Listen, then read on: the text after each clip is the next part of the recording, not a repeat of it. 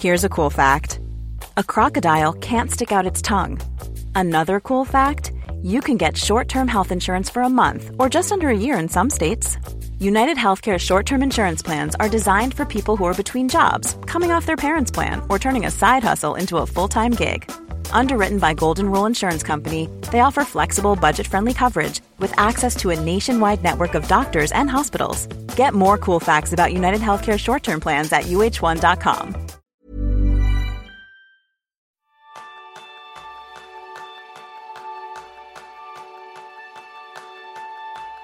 ¿Cuántas veces estás en una situación con familia o amigos y eres consciente de no estar presente?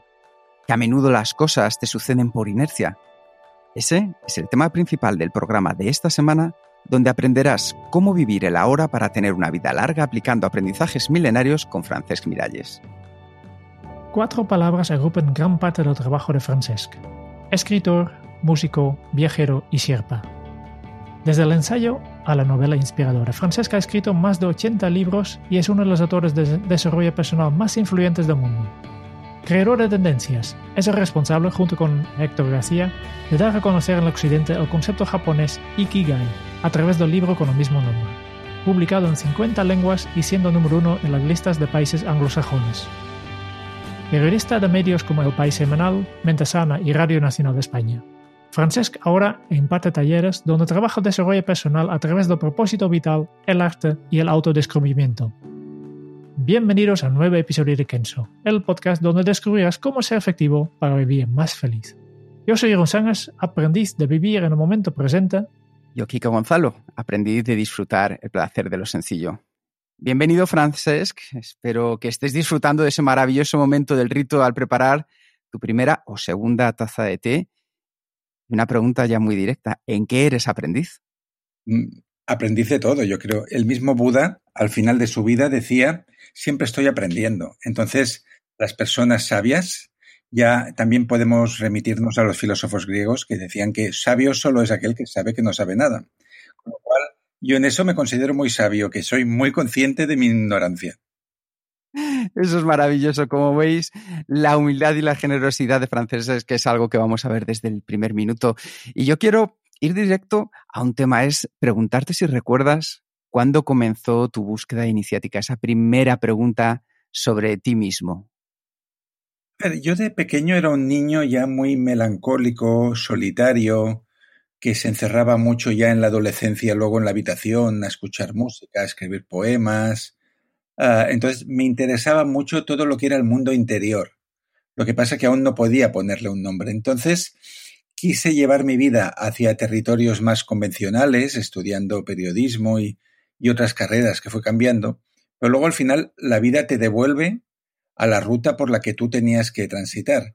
Y fue un poco casual, pareció casualidad, pero no lo fue. Estudié un máster de edición, eh, me formé, hice una licenciatura en filología alemana y todos los libros que me venían para traducir, todos eran de psicología, de desarrollo personal, de pensamiento positivo, que en aquel momento en Alemania eran pioneros en todos estos temas. Entonces me contrataban para estos libros, luego me contrataron como editor y estuve haciendo decenas de traducciones, de reescrituras, de todo. Empecé a escribir artículos y sin darme cuenta acabé en este mundo sin ser psicólogo, ni, ni, haber previsto que aterrizaría aquí, ¿no? O sea, la vida te, te, lleva a un lugar para que te ocupes de determinados asuntos. Oye, esa parte que dices en la que me siento un poco identificado de la adolescencia, ¿cómo te llenó a ti el punk, los poemas y el cine para sobrevivirla? a ver, todo estaba muy relacionado. El punk, más allá de, la estética, ¿no? pues tenía una visión muy nihilista y además su evolución en lo que se llamó afterpunk o lo que luego fueron llamados los góticos enraiza mucho con el romanticismo como movimiento literario y así como a Lord Byron y algunas obras de Goethe y en España, no sé, a Becker y Espronceda, pues hablaban de la muerte, del amor, del vacío, de la oscuridad. A mí todo eso me interesaba y era el tema también de canciones de grupos como Siouxsie and the Banshees, Bauhaus. Era, era lo que a mí me gustaba. Entonces, estaba todo el día montando cassettes con mis propias antologías, viendo las letras, escribiendo las mías. Entonces, era un universo en el que yo me sentía muy cómodo y que tiene que ver con la verdadera acepción de la palabra a romanticismo, la original, para entendernos, ¿no? Entonces, eso fue como una formación emocional desde la soledad y desde y ahí se incluían muchas preguntas existenciales, ¿no? Eh, ¿Para qué hemos venido aquí si luego tenemos que morir? Mm, ¿Cuál es mi rumbo, mi misión en la vida? ¿Cuál es el sentido de que esté aquí, no? Todas las preguntas que se hace un chico cuando entra en lo que antes se llamaba crisis existencial, que últimamente veo que no, no hablan tanto de este concepto, y que por lo tanto te conviertes en un buscador. Y yo, primeramente, empecé a buscar a través de los viajes. Estuve como 10, 15 años trabajando solo para viajar. Era un loco de los trenes y de los interrails. Entonces, mm, me iba por toda Europa y luego por todo el mundo como cooperante para conocer gente, conocer otras realidades y esperando que en el exterior encontraría las respuestas que en realidad estaban dentro de mí. me, parece increíble. Varias de las cosas que dices aquí nos llevan a diferentes lugares que me gustaría explorar un poco.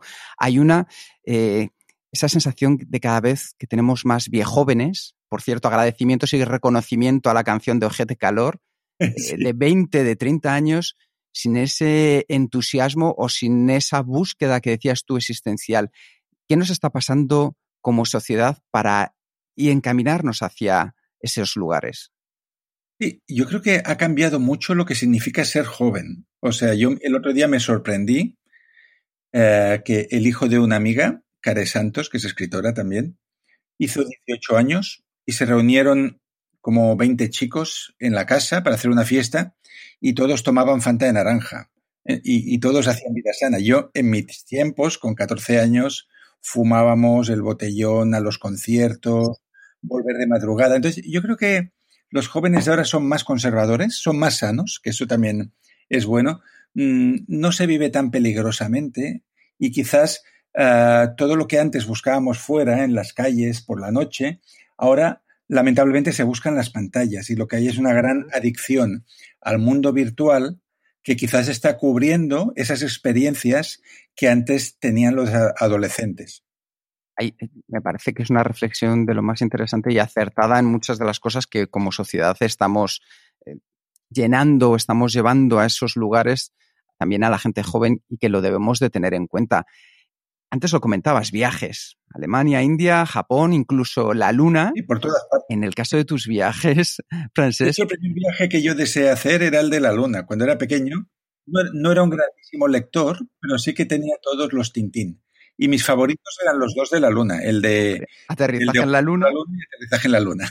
Eso es, sí, sí. Aquí tengo mi caja yo también con mis. Los dos, bueno, junto con el secreto del unicornio, donde también había como un viaje, los de la Luna. Entonces yo siempre mi, mi sueño era, y lo soñé eh, realmente muchas veces también, era que podía ir a la luna y que, y de hecho, cuando yo era, cuando yo tenía seis años, hacía tres, cuatro solo de la última misión Apolo, con lo cual nos decían que cuando tuviéramos 40, 50 años, que sería normal hacer vacaciones en la luna. Y luego ya, ya vimos que la carrera espacial se, se detuvo, se cortaron los presupuestos y, y, por ahí no, no hemos seguido indagando, ¿no? Y por lo tanto, Tuve fascinación por los atlas, tenía uno en concreto que me pasé muchísimas noches resiguiendo uh, los contornos de islas muy lejanas, viendo nombres de pueblos, imaginando qué tipo de gente viviría allí, cómo serían los paisajes.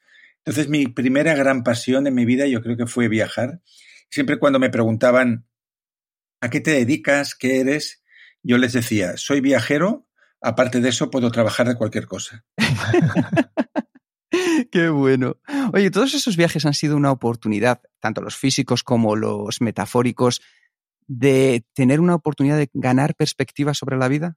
Sí, yo lo que encuentro, al menos en mi caso, que siempre que he viajado suficientemente lejos, miras tu vida en perspectiva. Entonces ya cuando estás en el avión o en el tren o donde estés, uh, yo visualizo mi, mi casa, el lugar donde trabajo, el barrio por el que me muevo, los amigos con los que interactúo. Entonces, desde la distancia, me doy cuenta de qué estoy haciendo bien y de qué podría hacer mejor, ¿no? Entonces, por ejemplo, pues me doy cuenta quizás de que estoy trabajando demasiado, de que, de que estoy poniendo demasiada energía en una cosa que en realidad es muy pequeña. Entonces, lo bueno del, del viajero es que por unos días o por unas semanas se libera de su pasado y de, y de, sus hábitos incluso, ¿no? Porque cuando tú llegas a una nueva ciudad, nadie sabe quién eres ni le importa, con lo cual tienes como la oportunidad de uh, actuar y reaccionar de cero sin expectativas. Entonces, eso es lo que siempre me ha atraído a mí de, la filosofía del viajero, esta posibilidad de reinvertarte en el camino y de decidir ser quien eres. El otro día leía una frase de Alan Watts que me gustó mucho, que decía, no estás obligado a ser quien eras hace cinco minutos. Y me pareció brillante, ¿no? En el sentido que pensamos que el cambio es algo que se cuece durante muchos años, pero según los japoneses, ¿no? El satori, que es la iluminación instantánea, a veces con un segundo puede ser suficiente para darte cuenta de lo que necesitas saber y cambiar el rumbo aquí mismo, ¿no? Mm, qué bueno, qué bueno. Dices que cuando viajas nadie te conoce y este, en esta sociedad también nos damos mucho, no, todo, no solo importancia al, a si nos conocen o no, pero también lo que piensan la gente y lo que dicen de nosotros, ¿no? Exacto, esa es una gran esclavitud que tenemos sobre todo cuando somos muy, muy jóvenes, ¿no? Deseamos agradar a los demás. Deseamos agradar a las chicas o a los chicos, mm, ser populares en clase. Luego, las redes sociales han venido a complicarlo aún más, porque si tú publicas una foto o algo que para ti es importante y no hay likes, pues sientes lo que llaman soledad digital y sientes que no estás validado, que lo que tú haces interesa al mundo, ¿no? Con lo cual, todos esos esfuerzos que hacemos por satisfacer a los demás, en realidad se acaban volviendo adicciones y de hecho los psicólogos lo que dicen es que aquellos niños que les faltó amor cuando eran pequeños lo van a intentar comprar de adultos uh, satisfaciendo los deseos de los demás. Y eso es muy peligroso porque puedes acabar no viviendo para ti, sino viviendo solo para lo que esperan que tú hagas, ¿no? En uno de tus libros eh, escribiste que los seres más alegres del mundo son los animales cuando juegan, los niños y las personas sencillas. Exacto. Y en tu libro Amor en minúsculas se, se ejemplifica cómo los pequeños gestos pueden cambiar nuestra realidad, ¿no? ¿Es la sencillez la, la esencia de la felicidad? Yo creo que sí, las personas más sencillas del mundo y todos hemos conocido, ¿eh? Algún abuelo que hemos tenido que trabajaba en el campo, un pescador, Mm, un farero, una persona que hace una tarea aparentemente muy sencilla y que disfruta mucho con ella. Ya decía Oscar Wilde que los placeres sencillos son el refugio último de los hombres complicados. Entonces, a veces pensamos que la felicidad se encuentra en una suma de muchas condiciones que se tienen que dar para que eso sea posible, ¿no? Como tener dinero, tener la pareja adecuada, tener la salud o la forma física adecuada, vivir en el lugar donde tú te gustaría vivir, que te reconozcan en el trabajo eh, desde la categoría X. Entonces, ponemos tantas condiciones que la felicidad no llega nunca. Y luego vemos a un simple jardinero o a una persona que, que hace una tarea para otros puede ser muy simple, como hacer pan, o por ejemplo, mi madre era modista, ¿no? Y cuando cosía un vestido, ella estaba en un estado absoluto de flow, o sea, no, había nada en su mente que no fuera aquello que estaba haciendo. Y al final los especialistas, los neurólogos y todos los eh, estudios que se están haciendo relacionan felicidad con atención plena, felicidad con capacidad de fluir absolutamente con aquello que estás haciendo, con lo cual desaparece el pasado y en el pasado vive la tristeza, vive eh, la ira y desaparece el futuro, donde está la ansiedad, el miedo, etcétera. Con lo cual, Cualquier tarea sencilla que hagamos, si la hacemos con nos, todo nuestro corazón, nos va a dar esa felicidad que los hombres complicados buscan en, en un montón de condiciones. Y para ser más feliz, para buscar esta fe felicidad, ¿qué, ¿qué, prefieres? ¿Algo perfecto y duradero o algo imperfecto y efímero? A ver, la felicidad es efímera en el sentido que la vida es un continuo subir y bajar por valles y montañas, ¿no? Entonces, eh, ya decía Buda que uno de los grandes promotores de la insatisfacción y del tedio y, y del apego es desear que sea permanente aquello que por esencia es efímero. Entonces, los japoneses nuevamente tienen una palabra muy adecuada para ello, que es el wabi-sabi, que es la belleza de la imperfección, y ellos dicen, solo es bello y auténtico lo que se parece a la naturaleza. Y en la naturaleza se dan tres condiciones. En la naturaleza, nada es perfecto, o sea, no existe la línea recta. Ya lo decía Gaudí también, ¿no? La, la línea recta es del hombre, la curva es, es, de Dios. Luego en la naturaleza nada está acabado, todo se está formando constantemente, ¿no? Y en la naturaleza nada es para siempre, o sea, todo nace, muere, renace, etcétera, ¿no? Por lo tanto, querer que las cosas sean permanentes es como comprar un coche nuevo y esperar que siempre va a ser así. Entonces, a las primeras de cambio se nos raya o se estropea algo y ya perdemos esa felicidad. Por lo tanto, la única manera de ser feliz es, tal como has dicho, ¿no? Momento a momento. Momento a momento, eh, porque la, la, naturaleza no es, no es perfecta, ¿no? Haciendo referencia a este tema, eh, has escrito el, uno de los libros que, has publicado junto con Héctor García, es el arte japonés de los baños de bosque, ¿no? Después de Ikigai, que escribimos eh, nuestra investigación en, en la aldea de los centenarios en Okinawa y de otro que escribimos de ejercicios, que era el método de Ikigai, vino lo de los baños de bosque porque fue una moda que arrancó en Japón, en la prensa y en las revistas y en los medios, que eh, obtuvieron resultados científicos muy potentes sobre los efectos de ir ni que sea cuatro o cinco horas a la semana a un bosque. Entonces, quisimos hacer un libro sobre eso, mmm, divulgando todos esos datos que, que, ya las universidades habían contrastado. ¿Y, ¿Y, por qué crees que la sociedad está desconectada de la naturaleza? Sí, a ver, porque de hecho esto es bastante reciente. Nos hemos ido uh, juntando en, casa, en cajas de cerillas, ¿no? En, en, laberintos de hormigón en las ciudades. Y entonces mmm, hemos abandonado apenas hace dos mil años lo que era nuestro entorno natural. Y eso es por un deseo de protección. Y eso lo, lo vemos mucho en Japón, ¿no? Los japoneses adoran la naturaleza, pero la temen al mismo tiempo. En el sentido que cuando vas de viaje por Japón, ves que hay un cinturón de ciudades una detrás de otra que siguen la costa, te vas en dirección a lo que serían las montañas del campo y allí es que no, hay, no vive casi nadie, son gregarios. ¿no? Entonces, el ser humano mmm, moderno encuentra protección en este vivir agrupados, que tengas una tienda muy cerca, que si estás ansioso puedas comprar no sé dónde, que te puedas refugiar en un cine, ¿no? Entonces, el ser humano medio de la naturaleza, tal como había vivido siempre, es algo que lo hemos perdido y estamos un poco desnaturalizados, ¿no? Porque ya no vamos, por ejemplo, con el ciclo de la luz, que es, lo que habla la cronobiología moderna. Dice que muchas de las enfermedades que, que existen tienen que ver en que hay un desajuste entre el reloj interno del ser humano y el reloj que marca los ciclos de la luz y la, las horas a las que deberíamos hacer las cosas. Entonces, el Shinrin Yoku, es lo que hemos dicho que son los baños de bosque, es una manera de volver a poner estos relojes en hora y recibir eh, este bálsamo de la naturaleza que es nuestro verdadero hogar aún. Has mencionado que el libro Ikigai, que es el libro famoso que has escrito junto con Héctor eh, García, ¿no? Y no es el único libro que has escrito con otra gente, ¿no? Es desde Pulsaciones con Javier Roscas, eh, también has escrito mano a mano con otros autores como Cara Santos, Joan Bruna, Sonia Fernández Vidal eh, y Alex Rovira. Yo creo que soy el autor que ha tenido más parejas de, de este país. Más sí. en, en ese... ¿Qué te aporta exactamente escribir acompañado?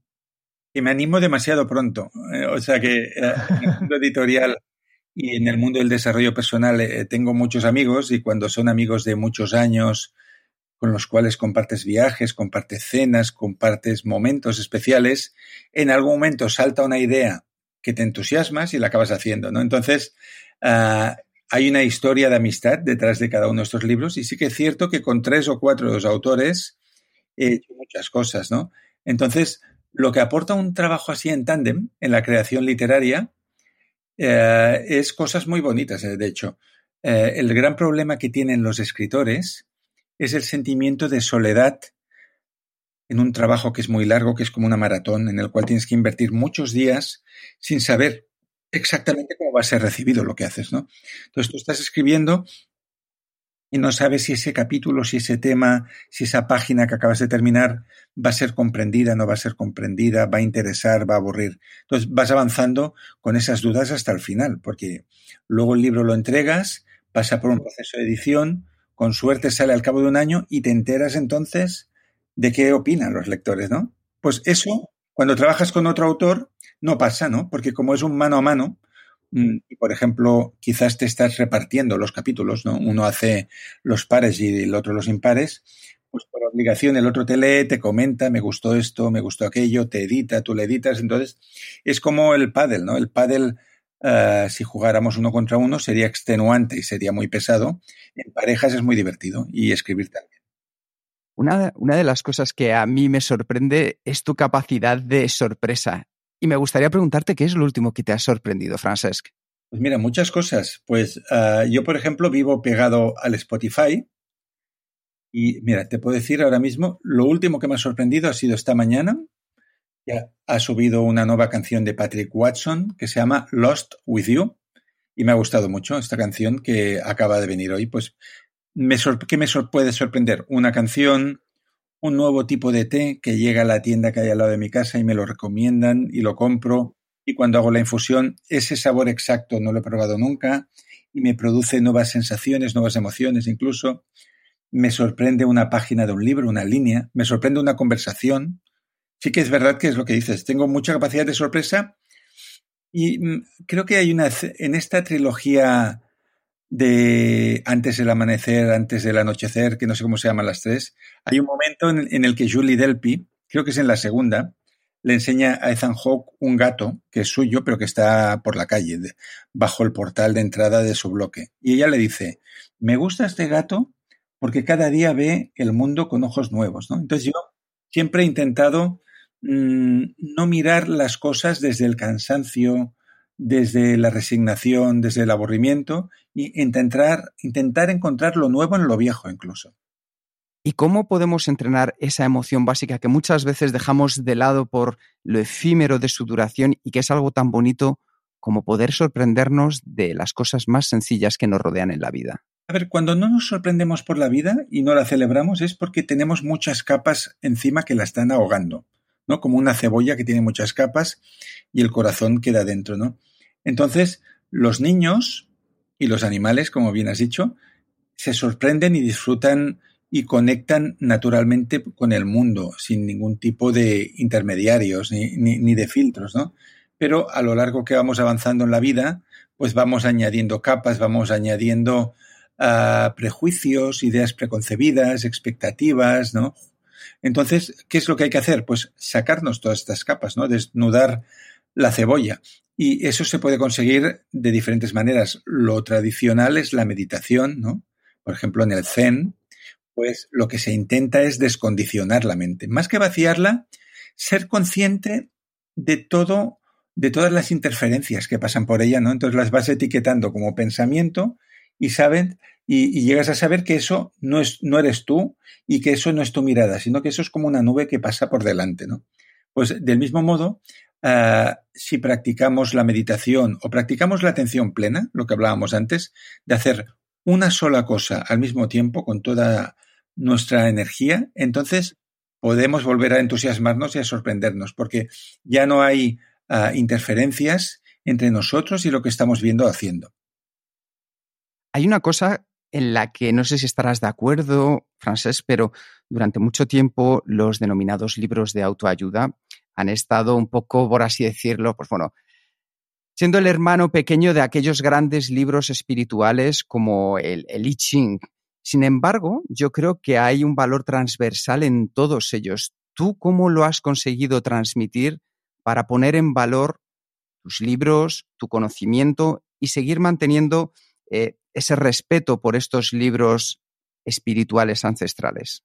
Yo, es que yo creo que los libros modernos beben de los mismos temas que los ancestrales. En realidad, estamos todos en un mismo camino desde hace 3.000 años o más, ¿no? Entonces, las mismas preguntas que subyacen al I Ching o, o, a los poemas del Tao Te Ching o en los aforismos de Buda o en los an analectas de Confucio están en los libros modernos, que como todo, como sucede con las novelas, Los hay muy buenos, los hay mediocres, los hay superficiales que son corta y pega de otros, ¿no? Entonces, mm, las preguntas son siempre las mismas. Lo que va cambiando un poco son las respuestas a medida que el ser humano va evolucionando. Pero es sorprendente coger un libro que tenga dos mil años prácticamente, como las meditaciones de Marco Aurelio, y ver la increíble eh, contemporaneidad de las cuestiones que plantea, ¿no? Es, que no, es totalmente vigente hoy en día. Por lo tanto, yo cuando escribo un libro de autoayuda o de psicología o de desarrollo,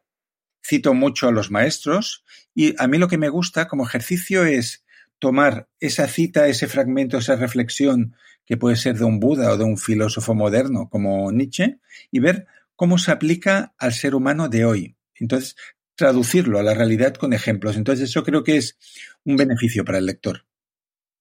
De verdad que yo recomiendo mucho tu guía como momento iniciático también a través de tus libros y luego ir poco a poco yendo a esas fuentes de las que desde luego hay mucho que se puede beber.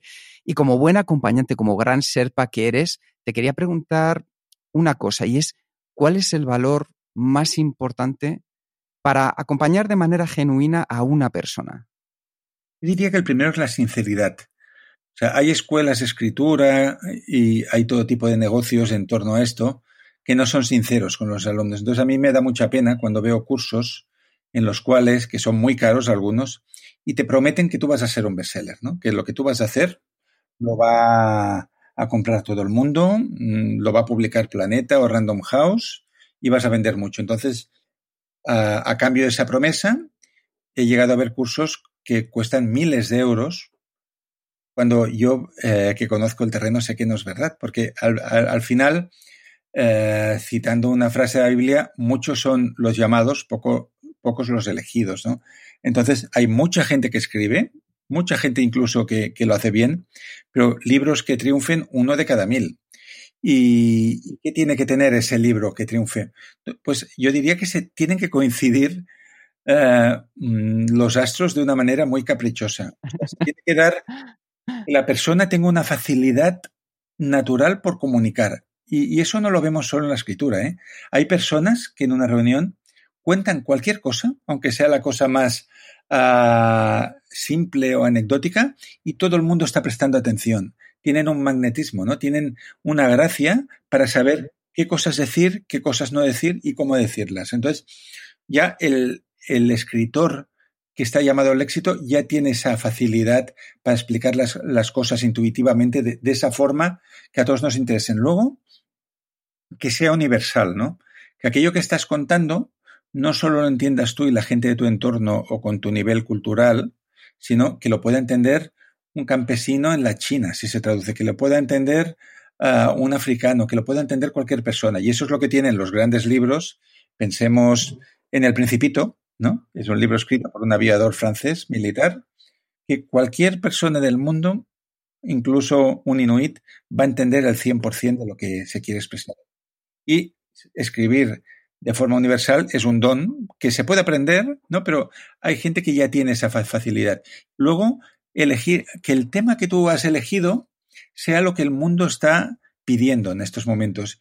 Y cuando digo en estos momentos, la expresión no es exacta, porque de hecho para uh, tener éxito hay que ser un poco adivino, porque si tú empiezas a escribir ahora un libro, lo terminarás de aquí seis o siete meses, lo venderás de aquí nueve o diez y se publicará de aquí dos años. ¿no? Entonces, de aquí dos años el lector futuro va a coger tu libro y va a conectar con él o no. Pero no sabemos qué es lo que va a gustar de aquí dos años cuando pase la pandemia y todo esto. Por lo tanto, mmm, si un editor quisiera acertar siempre, debería ser adivino, porque debería, saber qué estará de moda o qué estará en el corazón de la gente a mediados del 2022. Y es imposible. Por lo tanto, lo único que se puede decir a los artistas y creadores, haz lo que quieras, haz lo que te guste, vibra con tu creación y luego el mundo, el universo te dirá si lo que hiciste era para 100 personas o para 100.000. Sobre esto, Andrés Pascual, que es un muy buen amigo que, que escribe thrillers muy gordos de 500 páginas,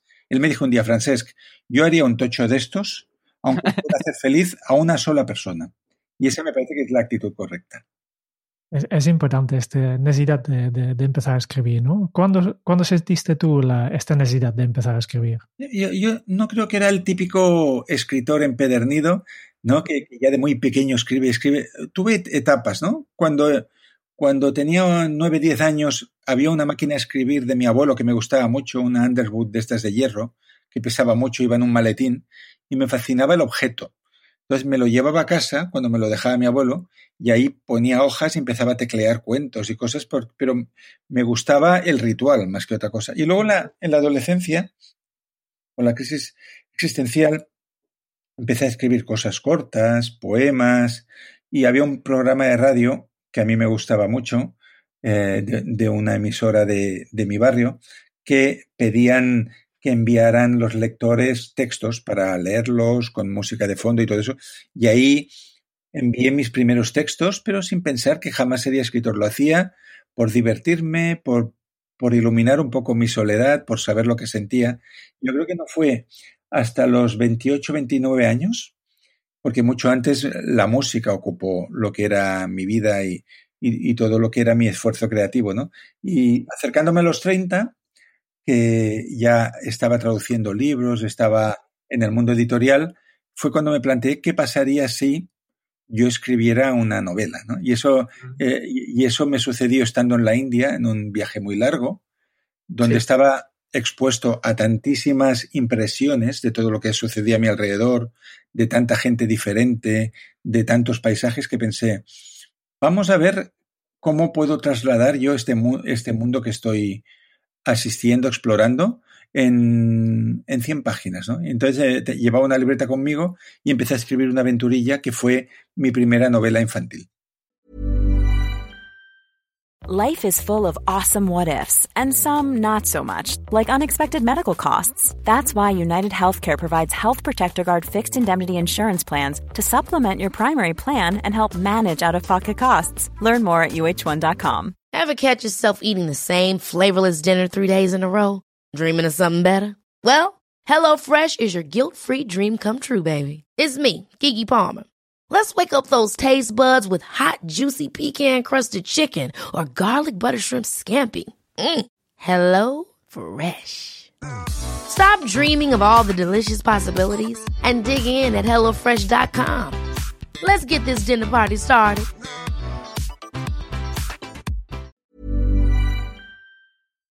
Qué bonito. Antes hemos hablado de, de los beneficios de, de, escribir con otra persona. Y justo en esta crisis que, estamos ahora te ha inspirado a publicar el libro Todo saldrá bien, donde compartes un kit de supervivencia eh, con colaboración de no nada más de 20 maestros ¿no? que aportan su vis visión positiva para afrontar el mundo después del COVID-19. Son 20 entrevistas, sí. Yo, aquí saqué mi, faceta de periodista. Yo, llevo trabajando en periodismo de psicología casi desde el año 2000 en el país y en otros medios, en Cuerpo Mente, en Mente Sana, ha ido cambiando. El país es, ha sido lo más estable. Y aquí, mm, cuando empezó todo el confinamiento, yo sentía mucha ansiedad, incertidumbre.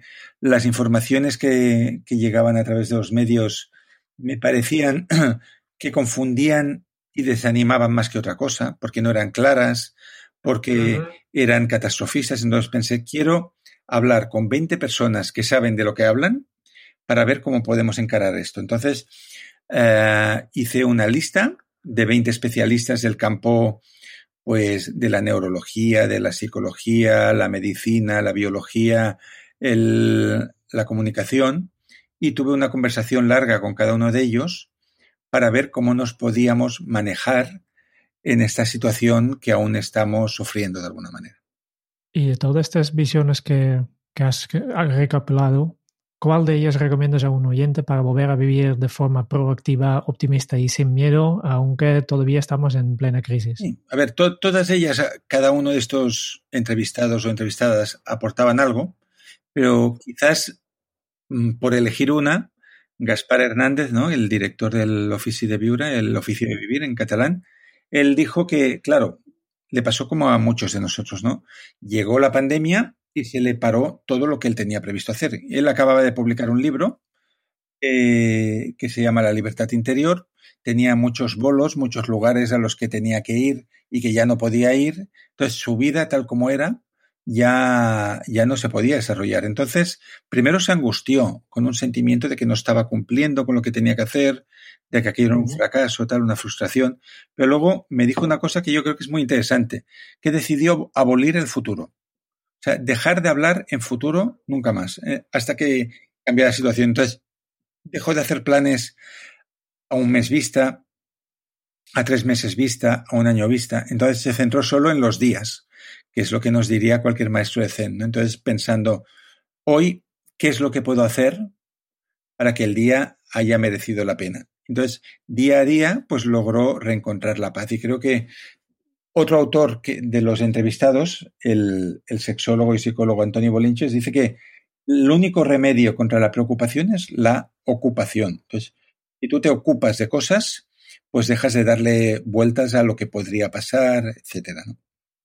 Este libro de Todo salga bien no es el único libro que, en que has aplicado la, herramienta de hacer entrevistas, ¿no? Porque también el libro de superventas Ikigai em, tiene esta parte de trabajo periodístico, ¿no? Fuisteis a Ogimi, al norte de Okinawa, donde se concentran estas personas más longevas del planeta. Y aunque ya había estado otros grupos de investigación antes de vosotros, eh, unos médicos para estudiar la alimentación y forma de vida, un sociólogos para elaborar estadísticas, etcétera, pero ninguna ha llegado allí con la idea de lo que vosotros queríais hacer, ¿no? Entrevistar a todos aquellos ancianos y preguntarles por su propósito vital. Exacto, sí. E, el inicio de este trabajo de campo, como bien dices, en el norte de Okinawa, eh, fue nuestro deseo de entrevistar a todos los centenarios y, y, saber cuáles eran sus motivaciones. Y hay un capítulo del libro donde se incluyen las entrevistas en sí, unos trocitos, ¿eh? porque grabamos muchas horas de entrevistas con todos. Entonces, seleccionamos algunos fragmentos por temas y los pusimos en unos capítulos. Pero lo que nos sirvió sobre todo hablar con ellos fue para que señalaran los temas principales que luego desarrollamos, ¿no? Pues todo lo que tiene que ver con la alimentación, con la gestión del, del estrés, las relaciones con los demás, el propósito vital. Entonces, fueron una gran guía para luego nosotros poder seguir investigando y acabar dando forma a este libro. Antes de nada, que nos puedes explicar brevemente qué significa esta palabra Ikigai. Ikigai es una palabra de estas japonesas complejas que no tienen traducción directa. Iki significa vida en japonés y gai merecer la pena. Entonces, literalmente sería como uh, una vida que merece la pena ser vivida pero se suele traducir como propósito vital, misión de vida, razón de ser. Entonces, el Ikigai, explicado de manera mmm, más informal, sería el motivo por el que te levantas de la cama cada día, ¿no? Eh, aquello que te hace ilusión, eh, el motor de tu vida. Entonces, descubrimos que estaba muy relacionado el Ikigai con la esperanza de vida en el sentido que las personas que tienen un, un por qué vivir, como decía Nietzsche, pueden resistir casi cualquier cómo, ¿no? Entonces, uh, vimos la importancia que tiene que haya un porqué en nuestra vida, algo que ocupe el centro, que sea un núcleo que irradie ganas de vivir, porque si hay ganas de vivir, hay ganas de cuidarse. Si nos cuidamos más el cuerpo y la mente, entonces vivimos más. Entonces, es una matemática muy sencilla en realidad. Y también has hablado de la alimentación, ¿no? ¿También forma parte de este Ikigai? Bueno, la alimentación forma parte más de la cultura japonesa en general. En Japón hay mucha menos incidencia de cáncer, de, de enfermedades coronarias. Hay, un índice muy bajo de obesidad porque tiene una alimentación que es distinta a la nuestra.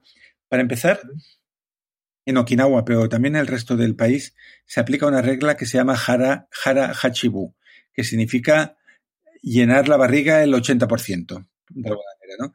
Entonces, ellos tienen la filosofía de que no hay que comer todo el hambre que se tiene, y mucho menos comer más del hambre que tienes, que es lo que pasa aquí a veces cuando, cuando habían restaurantes abiertos, ibas a un menú del día, pues salías comiendo mucho más de lo que habrías querido, ¿no? Y eso obliga al cuerpo a un desgaste extra mm, de, con mucho calor en la digestión pesada, etcétera. Y ahí hay oxidación celular, ¿no? Ellos, al contrario de eso, sugieren comer un poco menos del hambre que tienes. Es decir, que si te pusieran cinco platitos sobre la mesa y tú te los comerías los cinco, pues comes cuatro y guardas un poco de hambre para la siguiente comida y eso lo que hace es una digestión mucho más ligera y un nivel energético más alto y una velocidad de oxidación celular más lenta, con lo cual si comemos un poco sin pasar hambre, comemos un poco más ligero, mm, pues vamos a ganar años de vida y calidad de vida. Si el Ikigai tiene que ver con eh, vivir acorde a tu propósito, ¿cuál sería un primer paso que un oyente de este podcast puede tomar para descubrir su misión en este mundo?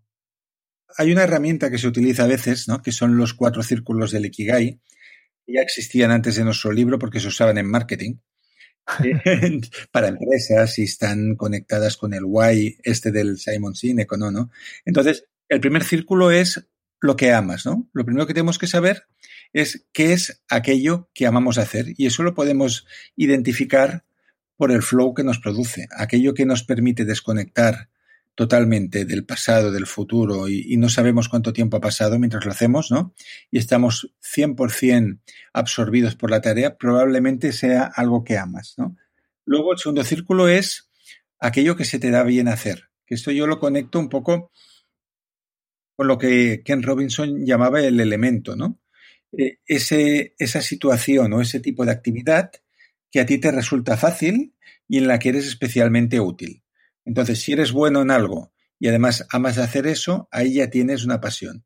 Luego, habrían dos círculos más, que uno es aquello por lo que pueden pagarte, que eh, llega un momento en que si tú amas mucho hacer una cosa y se te da bien, aspiras a que eso sea tu profesión, para ocupar tu tiempo en aquello. Y hay una cuarta dimensión, que es el cuarto círculo de Ikigai, que es lo que el mundo necesita, que si se juntan esos cuatro círculos, ¿no?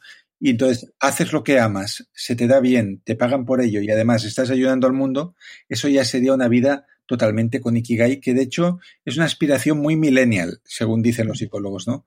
Los millennials ya no les sirve lo que era bueno para sus padres. La generación de, de nuestros padres, que serían como dos por encima de los millennials, ah, lo que querían era un buen sueldo que permitiera pagar las facturas y la casa y las vacaciones y la educación de los hijos y todo esto. El que la actividad daba igual. Lo importante era ganar suficientemente dinero. Para un millennial, el que lo es todo. O sea, lo que quieren es que aquella actividad que están haciendo no solo les haga crecer interiormente, sino que tenga un impacto positivo en el mundo que tenga ese cuarto círculo. Por lo tanto, yo creo que el Ikigai vamos a oír hablar mucho de él en los próximos años, porque esa búsqueda de sentido está ahora mismo muy presente en el mundo laboral también. ¿Y cómo te va con tu Ikigai? Bien, a ver, el Ikigai en la vida va, cambiando poco a poco, ¿eh? Vamos pasando por diferentes etapas, así como hubo un tiempo en el que yo quise ser astronauta de muy pequeño, pues tuve eh, etapas en las que ser profesor de idiomas para mí era lo más y lo hice muchos años. Hubo un momento en el que ser editor era toda mi ilusión y toda mi energía estaba allí. Y entonces ahora mismo mi Ikigai es utilizando una imagen, una alegoría de Buda, ayudar a los otros a pasar a la otra orilla, ¿no? O sea, charlar con gente para ayudarles a descubrir cuál es su, su talento y darles permiso para llevarlo a cabo y desarrollarlo. Una de las cosas interesantes que comentabas justo ahora mismo, Francesc, es que el Ikigai cambia y vivimos diferentes etapas de nuestra vida. Para cada una de esas etapas, al final necesitamos un faro, una motivación. En tu caso, ¿cuáles han sido esos faros básicos por los que has transitado?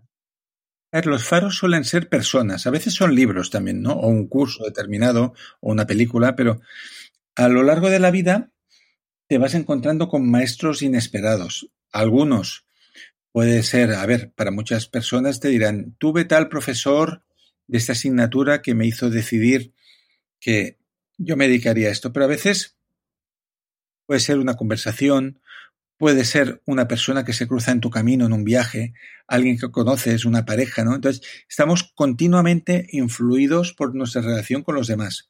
Con lo cual, una persona que tenga contacto e interacción con muchas personas interesantes podrá modelarse mucho más que alguien que es un ermitaño y que se maneja con los dos, tres amigos de toda la vida, ¿no? Por lo tanto, yo creo que esos faros en nuestro camino, si estamos atentos, pueden estar casi en un pequeño nivel en cualquier interacción que tengamos con alguien. De todos podemos aprender algo, ¿no? Y todos pueden darnos algún matiz, alguna visión un poco diferente a la nuestra, y alguien que estuviera plenamente consciente al 100% con todos, lo cual es casi imposible, estaría siempre progresando. Y otro término japonés que también acuñas es el Ichigo Ichie. ¿Cómo lo descubriste y qué ha significado para ti en tu vida? Y eso lo descubrió a mi amigo Héctor García estando en una tetería tradicional. Vio, se había fijado que también en otras hay unos plafones en un lugar muy visible. ¿no? Suele haber uno en el centro de la tetería en el cual uh, habían estos signos que tú acabas de decir, ¿no? Estos ideogramas, Ichigo y Chie, los dos kanjis, que significa una vez, una oportunidad, y se suele traducir como esto que está a punto de pasar no se repetirá nunca más. Y forma parte de la ceremonia del té, porque cuando se creó la, versión japonesa de esto que ya existía en China, eh, unos primeros maestros estableció un protocolo de cómo tenía que ser una ceremonia del té, ¿no? De cómo tenía que ser el ambiente relacional entre la gente. Y consideró que lo más importante era trata a tus invitados con Ichigo y Chie, es decir, como si no los fueras a ver nunca más en tu vida, y el recuerdo que se llevaran de ti fuera este. ¿no? Y eso es una llamada a la atención plena, a poner los cinco sentidos en lo que estamos haciendo y en construir los recuerdos felices del futuro. Yo creo que es un concepto muy relacionado al, a la efectividad personal, ¿no? que para nosotros es hacer las cosas correctas de manera correcta y en el momento correcto. No obstante, yo creo que en la sociedad actual cuesta mucho esto de estar en lo que estás. ¿no? ¿Cómo podemos trasladar estos conceptos de Ichigo Ichie al trabajo y a la, la, vida cotidiana? Pues mira, para empezar, renunciando al multitasking. Esta manía de intentar hacer tantas cosas a la vez que ves una persona por la calle está contestando mensajes, choca con el otro, en la mano tiene un café, está intentando hacer muchas cosas y todas mal, ¿no? Ni camina bien, ni disfruta del café, ni está contestando de manera consciente aquello que tiene en la mano. Con lo cual, aquí empezaríamos promoviendo la atención de calidad, el flow con aquello que estemos haciendo, ¿no? Una cosa detrás de la otra, hacerlo como haría un monje zen, ¿no? Los monjes zen cuando cocinan, para ellos esa verdura, eso que están haciendo es como una meditación, es todo su mundo, está allí, ¿no? Pues si huimos del multitasking, ya estaremos eh, entrando en el universo de Ichigo Ichie. Y después, en los encuentros con las demás personas, pues evitar las distracciones. ¿no? Entonces hay dos tipos de distracciones. La más común es que tú quedas con alguien para explicarle algo importante y ves que está más pendiente del móvil que de ti, lo cual es muy frustrante y dices, ¿para qué he salido de casa para esto, no? Y la otra es que notas a la persona distraída, que te escucha pero no te escucha, está con el piloto automático. ¿Y por qué no escucha? Pues porque quizás está pensando lo que pasó, ¿no? Se proyecta al pasado, está pensando en qué pasará, se proyecta al futuro, o se está preparando a ver qué contestará, ¿no? Entonces no está escuchando. Entonces el Ichigo Ichie también implicaría una escucha completa al 100%, estar totalmente en lo que la otra persona dice, sin interponer nuestros pensamientos. Llevamos tiempo hablando, quiero poco a poco terminando, pero antes de esto, eh, una pregunta que, que, te ha dejado nuestro último invitado, Luis Basat, en episodio 124, y su pregunta para ti es, ¿qué valoras más de tu experiencia? Gran persona, Luis Basat. Lo, lo entrevisté en mi primer libro de entrevistas que se llamaba Conversaciones sobre la felicidad. ¿Qué, qué valoro más en mi vida? ¿no? Uh, yo diría que mi valor número uno es la amistad. Y eso incluye todo, ¿eh? Amistad con mi pareja, amistad con mis amigos, amistad con mis libros y con mis lectores. O sea, para mí este sentimiento de vincularme a otras personas con las que no comparto la sangre es el valor número uno en mi vida. Eso es lo que más valoro yo. Yo tengo una última curiosidad antes de ir cerrando, Francesc, y es si pudieras hacer lo que te diera la gana con tu próximo proyecto, ¿qué y para qué sería? Hombre, uh, yo creo que a veces necesitamos sorprendernos ¿no? a nosotros mismos y hacer algo que nunca hayas hecho. Yo siempre recomiendo a la gente, intenta hacer uh, cada cierto tiempo algo que nunca pensaste que harías. Pues yo como he escrito tantos libros, quizás para sorprenderme a mí mismo, pues hacer una película, que no lo he hecho nunca, ¿no? Y para terminar ya esta última parte, el... quiero saber si tienes alguna pregunta final, siguiente paso, sugerencia o mensaje para los oyentes de este podcast. Sí, bueno, mira, eh, para los oyentes de este podcast, teniendo en cuenta que nos vamos a tener que cargar de paciencia en todo el tiempo que nos viene hasta llegar a una normalidad que no será como la de antes, pero que vamos a tener más libertad, citaría una cosa que me dijo Marian Rojas, esta psiquiatra que tuvo un libro de mucho éxito. Yo la conocí porque trabajé con su padre, Enrique Rojas, en Madrid, en la elaboración de libros, y ella me dijo, mira, dice, el, el problema que hay con la depresión ahora mismo, con mucha gente que lo está pasando mal, es que se sienten que están dentro de un pozo. Entonces, cuando tú estás dentro del pozo, piensas que no vas a salir de ahí y que ya estás ahí en el fondo y solo hay oscuridad. Pero si cambias el pozo por el túnel, todo cambia, ¿no? Si estás dentro del pozo, no puedes salir. Pero si estás en un túnel, por muy oscuro que sea, hay luz al otro lado. Por lo tanto, piensa que estamos ahora en un túnel que va a durar X meses, X tiempo. Va a haber un tiempo muy largo de oscuridad en el cual podemos aprovechar para formarnos, para prepararnos para cuando volvamos a salir al mundo, pero al final hay luz. Entonces, si tú sabes que al final hay luz, ya la esperanza vuelve, vuelve la proactividad y puedes volver a trabajar por tu vida. Vale, los oyentes de este podcast ya saben que mientras ahora, como ritual final de este podcast, tenemos un cuestionario Kenzo que son 10 preguntas rápidas, 10 preguntas que hacemos con todos nuestros invitados y por tanto vamos también a hacerlos a ti, Francesc. Perfecto.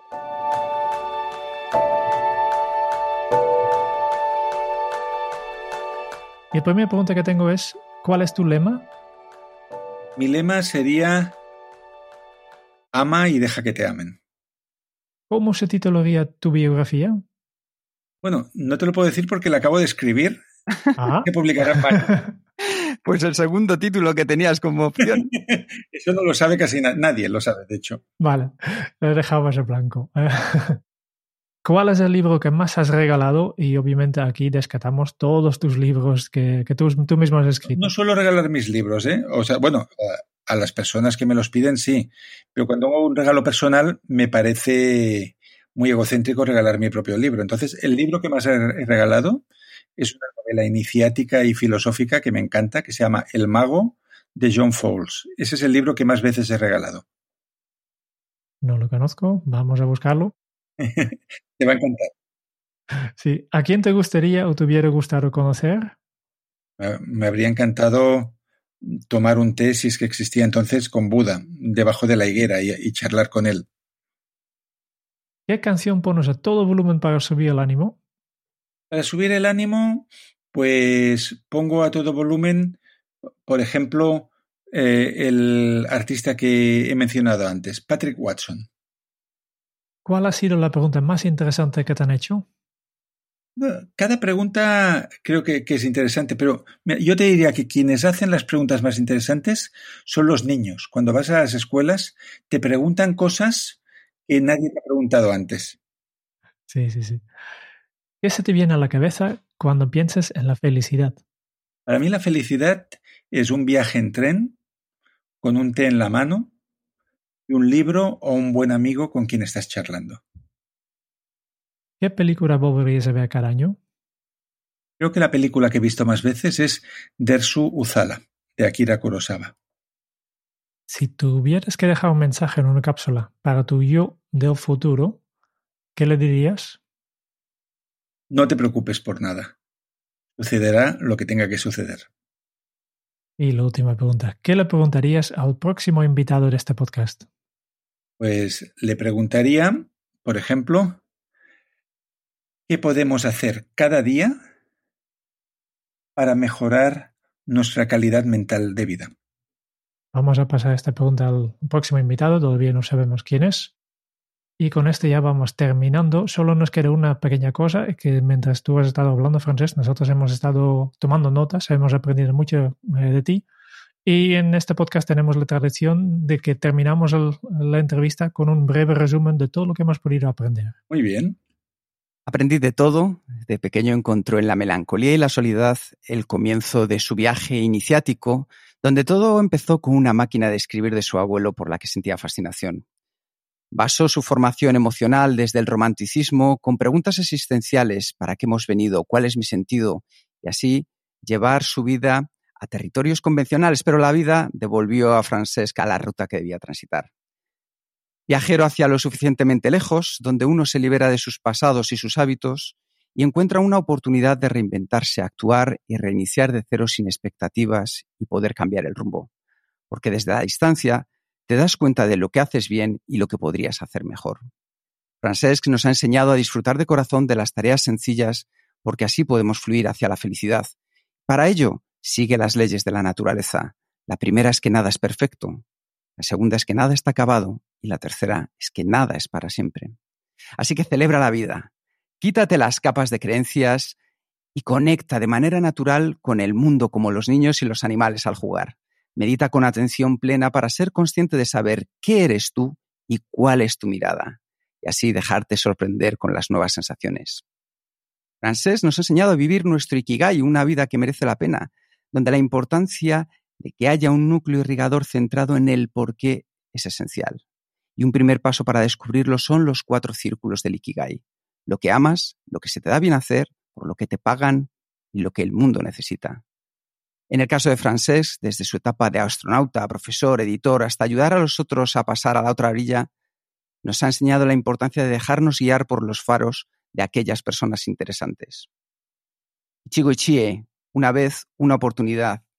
En eso que hemos estado tan centrados hoy con Francesc, la ceremonia del té, donde tratamos a los demás como si fuera la última vez que fuéramos a verlos. Puedes construir recuerdos felices del futuro en este modo. Y para entrar en el Ichigo Ichie, huye de la multitarea, de hacer muchas cosas y hacerlas mal. Promueve la atención de calidad. Es el momento de abolir el futuro y centrarte en los días. Y el remedio contra la preocupación es la ocupación. Cambia ese pozo por el túnel, porque al final hay luz y hay esperanza. Francesc, humilde, amigo de sus amigos y adicto al arte en todas sus formas, un escritor en busca de la sencillez, la complicidad con el lector a través de la autenticidad, un enamorado de los gatos, los excéntricos, los maestros inesperados, la música, los viajes, y esperamos con ansia su próxima película. Muchísimas gracias, Francesc. Gracias a vosotros. Excelente resumen esencial. Muchas gracias por escuchar el podcast de Kenso. Si te ha gustado, te agradeceríamos que te suscribas al podcast, lo compartas en tus redes sociales o dejes tu reseña de 5 estrellas para ayudarnos a llegar a más oyentes. Y si quieres conocer más sobre Kenso y cómo podemos acompañarte a ti, a tu equipo o a tu organización en el camino hacia la efectividad personal, puedes visitar nuestra web kenso.es. Te esperamos la semana que viene en el próximo episodio del podcast de Kenso donde Kike y Jerún buscarán más pistas sobre cómo ser efectivo para vivir más feliz. Y hasta entonces, ahora es un buen momento para poner en práctica un nuevo hábito Kenso. Vive para ti, no para lo que esperas que tú hagas. Hasta dentro de muy pronto. Chao.